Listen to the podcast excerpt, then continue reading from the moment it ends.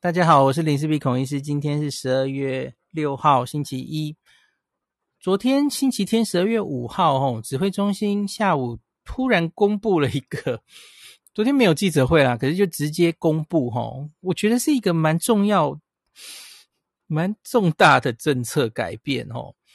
他说，自明年的一月一号开始，吼，强化我们有四个部。他业管的部分场所，那教育部、经济部、劳动部跟卫福部，在这一些场所工作的人员疫苗接种规范，那这些工作跟从业人员都应该要接种两剂新冠疫苗满十四天。那如果他他他有一些，就是基本上大家都要打疫苗才可以工作哈。那他有一些但书。如果你曾经是确诊个案，那你有三个月内卫生机关开立解除隔离通知书，你可以暂时免这个疫苗接种证明。这个应该理论基础是自然免疫可以撑三个月吧？可是其实好像不止三个月，好像可以再久一点。应应该说自然免疫啊、之后的维持，呃。每一个人的差别可能会比较大吧，所以他这里暂时抓三个月。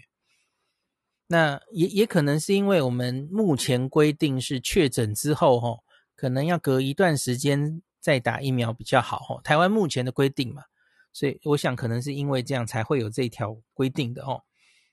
可是美国就没有了，老美就是确诊之后马上都可以打，吼，他们没有在在乎这一点的，哦。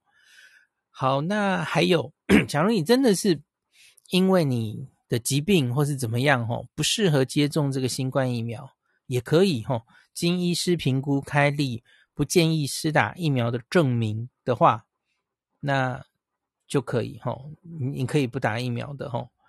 那可是呢，这个不打疫苗，不管什么原因不打疫苗吼，你都要提供每周一次的自费抗原快筛，家用快筛是 OK 的吼。或是 PCR 检验阴性才可以使得提供服务哦。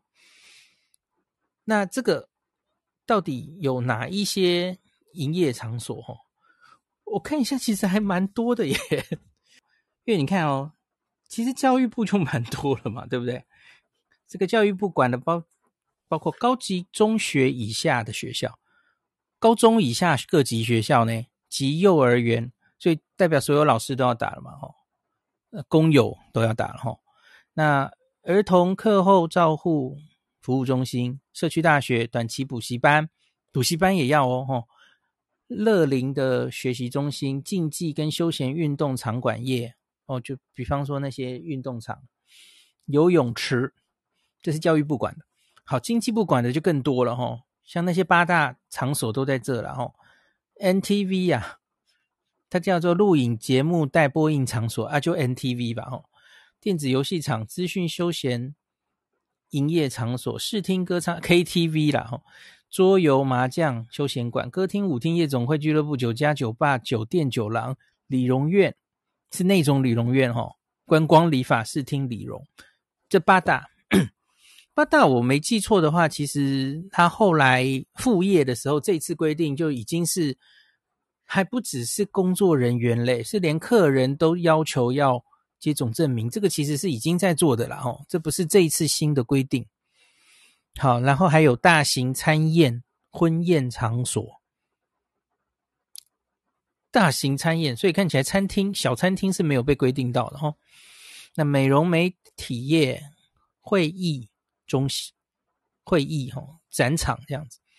好，卫福部自己也有一些哈，托婴中心、卫生福利机构、失智社区服务据点、亲子馆、民俗调理业。好，你看我念了那么多东西，这些所有东西应该都是你会接触到不特定多数人的一些地方了哈。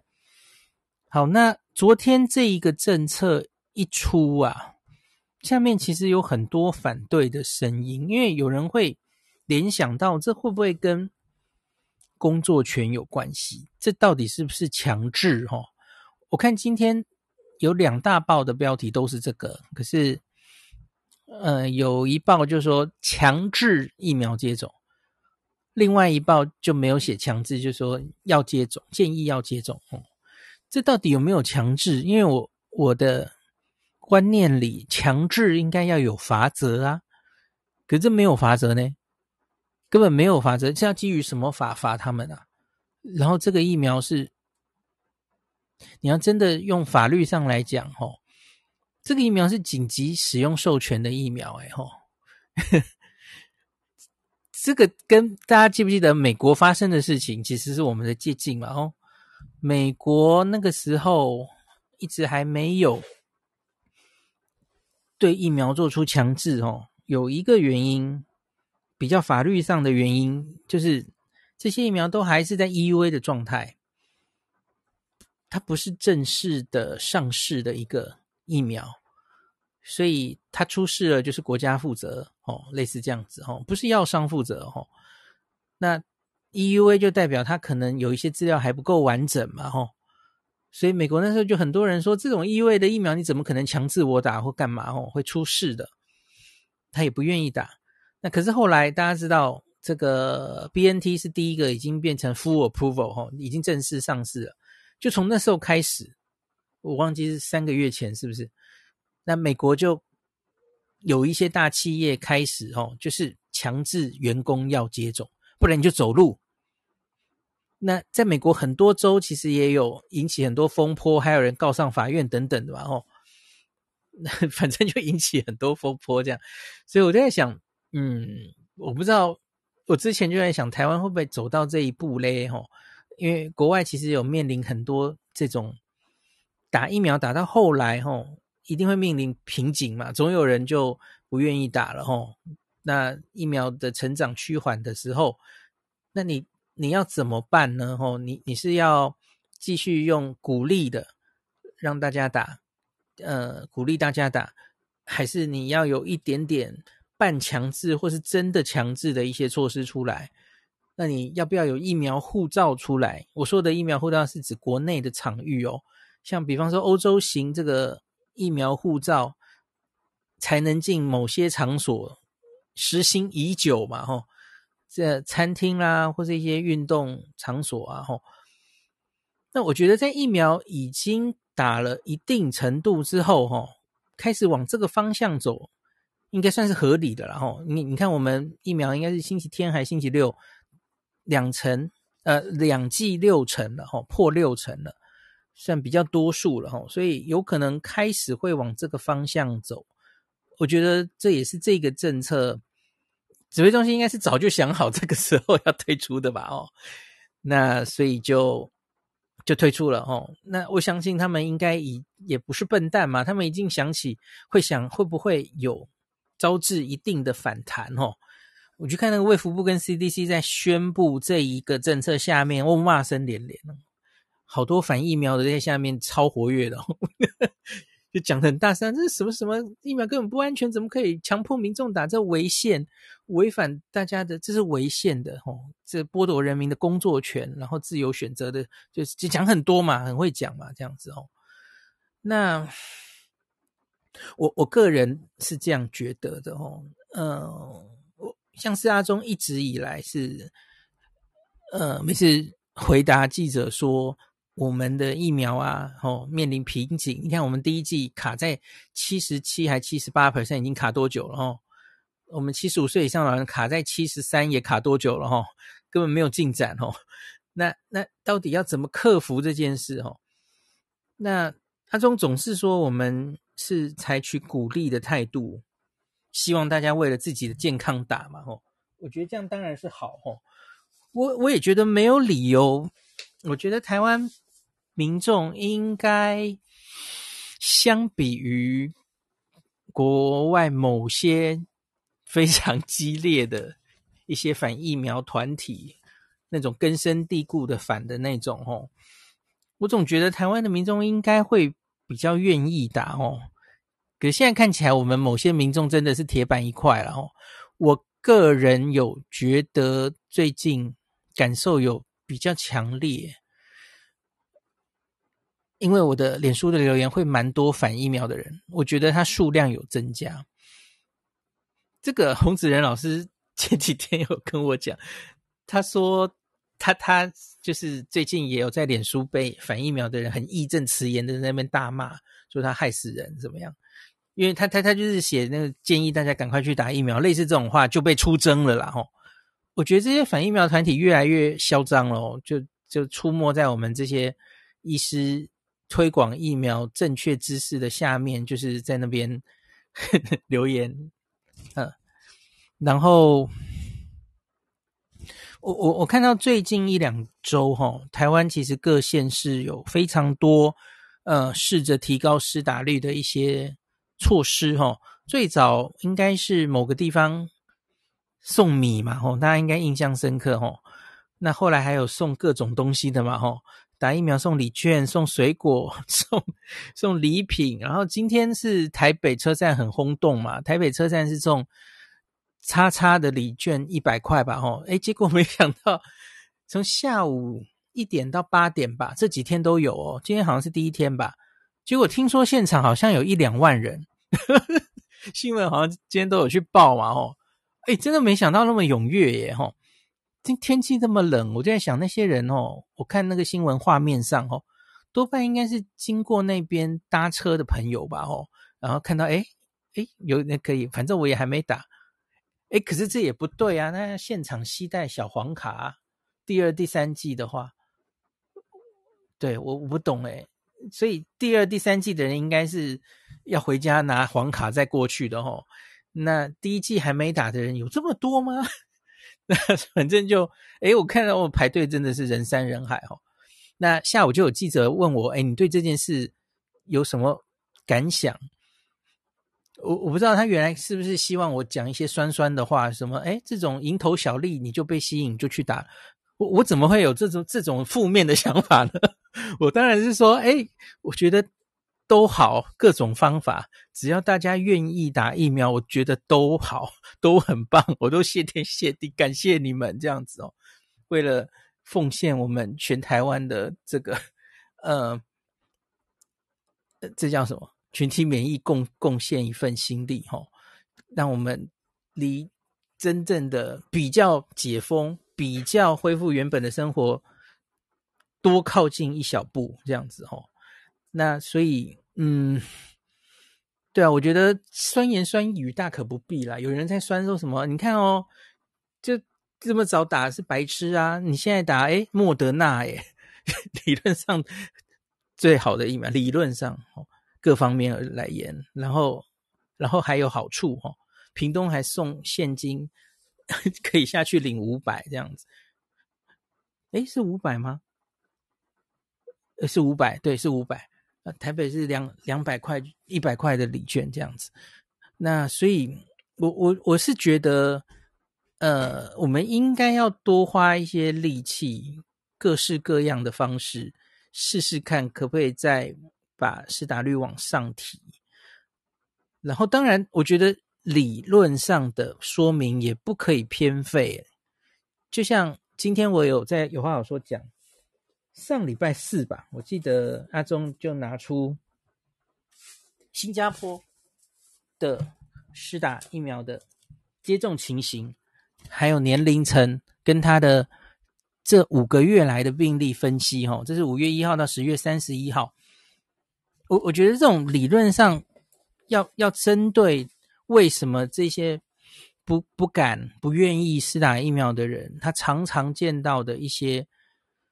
混淆的想法，指挥中心，你既然每天开记者会，你你有义务要去跟这些民众一一说明啊，你不能当他不存在吼，我让他们声音越来越大声。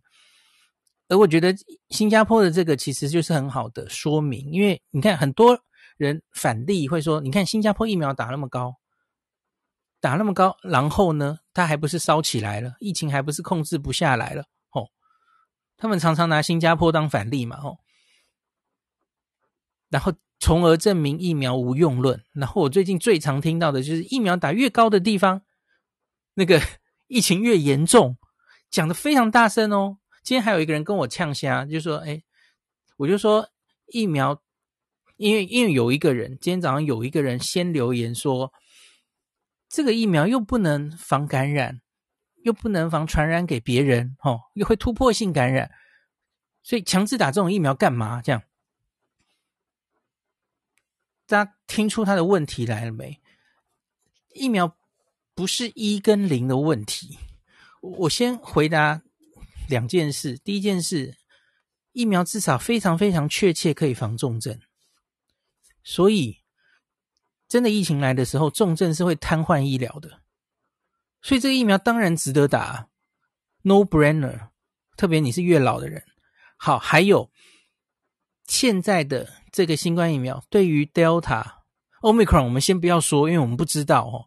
可是对于 Delta，它不是不能防突破感染，它也不是不能再防传出去，不是，这不是一跟零，它是效果没有阿尔法好，可是不代表它是没有效果的，这很难理解吗？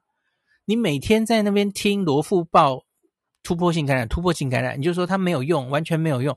不是啊，我早就跟大家讲过，被突破性感染的也就是千分之几呀、千，我跟大家讲过啊，千分之二到八之间，所以你你不能就忽略到那九百九十二到九百九十八的人是没有效的啊，你你为什么就可以直接只看着那些说啊，你整天听到有突破性感染，所以疫苗根本没有用，根本不是这样的啊，那再来就是指挥中心指出的这一个。新加坡的大数据，我觉得也非常值得大家参考哦。这一篇其实他就写的是 分年龄层，然后他去看没有接种疫苗的人，还有没有完整接种的人，就是你可能只打了一剂，还没打第二剂。那最终最后就是完整接种的人，他们分年龄的致死率跟重症率，在这五个月，新加坡。比较与病毒共存之后，哈，那 Delta 这一波是 Delta 嘛，哈，那之后，那我念几个数字，你告诉我疫苗有没有效吧，哈，在八十岁以上最最严重的老人家，哈，你有完整接种的话，重症率是十二 percent，你得病之后是十二 percent，引发到重症。可是你没有接种疫苗的人是四十六 percent，好，至少还是有差四倍嘛，吼，你可以说四倍不够吗？四听起来小，可是百分之四十六跟百分之十二差很多，好不好？好，这是八十岁以上了，吼。那我们来念五十到五十九岁好了，那这个数字是十一跟零点六三之比，你看这个数字就差了 快二十倍喽，吼。没接种疫苗在五十到五十九岁，吼。重症率是百分之十一耶，可是完整接种你就可以掉到百分之零点六三，这差的还不够多吗？好，再来我们讲死亡率，重症的人多半人可以救回来，吼，有一些人会真的死亡。八十岁以上一样，我们再来看八十岁以上没有接种的人，八十岁以上在新加坡得到 Delta 之后，致死率是二十二 percent。五位就死一位，八十岁以上未完整接种的，就是你只打一剂的话，可以降到十二 percent。完整接种呢，降到二点五，二点五 percent 跟二十二，这差多少？这差快十倍嘛。这对于国家的这个重症。真的在疫情的时候，这可以差多少人？每一百个八十岁以上的人染疫，他可以救二十个人回来耶！这个疫苗是可以救命的。每一每一把一百个八十岁以上的人，你可以救二十条生命呢。好，对不起，我我这样讲不对，因为那个是要我指的是有染疫的人的，我这样算不对啦，对不起。因因为你要看你那个嗯。疾病的流行盛行率，哦，越盛行的，那你打越少支疫苗就可以救那么多人，哦。我指的是一百个有打疫苗跟没打疫苗差别的人，哦，差了二十个人了，哦。所以是完全是非常有感的差别。然后呢，假如是六十到六十九岁，我们来讲一下好了，吼，没打疫苗的致死率是三点四 percent，完整接种可以降到零点二 percent。好，这一个这个差别，其实即使在非常年轻的人也能看得出差别哦。我们来抓一个有点年轻又不太年轻的四十到四十九岁，好不好？四十到四十九岁，哈，没接种疫苗的人重症率是二点七 percent，有接种的人零点一九，差太多了吧？那致死率，哈，没接种是也低啦，哈，零点零九五。那可是完整接种之后，你的死亡率可以低到零点零零四四去耶，这个是差了几倍？十倍以上啊，啊，差了二十倍哦。其实你是四十到四十九岁都可以有二十倍的差别，所以还在说什么疫苗可以，唉，打死人不安全等等的吼，那个前提都是疫情没有流行之下了吼，那。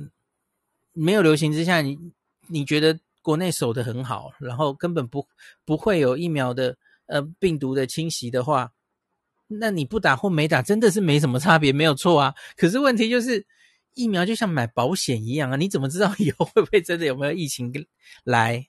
对啊，你你怎么知道呢？哦，那明显疫苗就是有用的啊。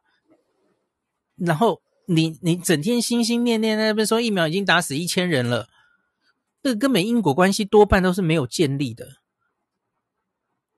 然后这些反疫苗的人声音越来越大，然后好像还变成我们这些人在害大家，然后我真的是完全不知道，我我觉得我我前几天就在我们的感染科的老师们都在的群组，我就很感叹的说，我我就丢那个卫福部星期天公布这个二十四个场域。需要打疫苗，下面骂声一片，我我就把那个脸书链接丢进 丢进 Line 群组里。我说：“老师们，你看一下这些留言，这些反疫苗的声音这么大，我对于我们之后疫苗再往上冲覆盖率，其实有点悲观。就是为为什么会变成这样？然后。”我我觉得很明显的，这几个月这些声音有在变大。也许随着国内疫情的和缓，然后大家就只紧盯着疫苗可能的副作用，根本觉得疫情好像已经不关他们的事情了吼。你可以一辈子锁在台湾，当然也好了哈，你就不会得到，那当然你就不用打疫苗嘛。然后呢，我就说这一些东西几乎都是，特别是美国，美国的华人圈。哦，那边一些反疫苗的，在 YouTube 上的影片，或是在呃 SNS 上面流传的一些非常夸张的反疫苗的言论，它一直都有。可是我觉得这两个月特别很系统的进台湾了哦。全球台湾这个华人看的东西，其实多半都是同样的东西 生出来的哦。什么对疫苗 ADE 的。害怕呀，这个疫苗会改变基因啊，什么什么什么很多啊，鸡蛋白啊，好了，大概就那一那一些了吼。然后这些人通常还蛮相信伊维菌素的吼。好了好了，为什么会啰啰里啰嗦讲这么多呢？总之我是觉得我们还是不能放弃努力啦吼，该做的还是应该做吼。针对嗯、不敢打疫苗。我觉得，我我我只是小螺丝钉，我也不知道我自己能做什么吼。我觉得还在这个房间里的人，你你自己可以影响的周边的人吼，稍微问问看，也许你也可以影响其中一个人改变他的想法哦。因为也许他对于这些疫苗、新冠的知识是完全扭曲的哦。当然，当然你不要强迫用很强硬的手段跟人家吵架哦。我我只是觉得，我们总有一天会开放的。我我不知道，因为 Omicron 它会不会延后了哦。我也很希望 Omicron 只是一个轻症，加速大流行的结束的事情啊吼。那可是现在很显然，可能不能那么乐观嘛，不能那么早乐观哦。那所以，我总有信心，总有一天应该会恢复正常生活的哦。可是，那那个时候，我们疫苗的覆盖率真的很重要。你现在去看欧洲就知道了。六十六 percent 的德国不够啊，还是烧成那样，然后呃，然后你可能要七十七到八十才够哦。那所以大家再加油一点吧，哦。那好吧，今天就讲到这里。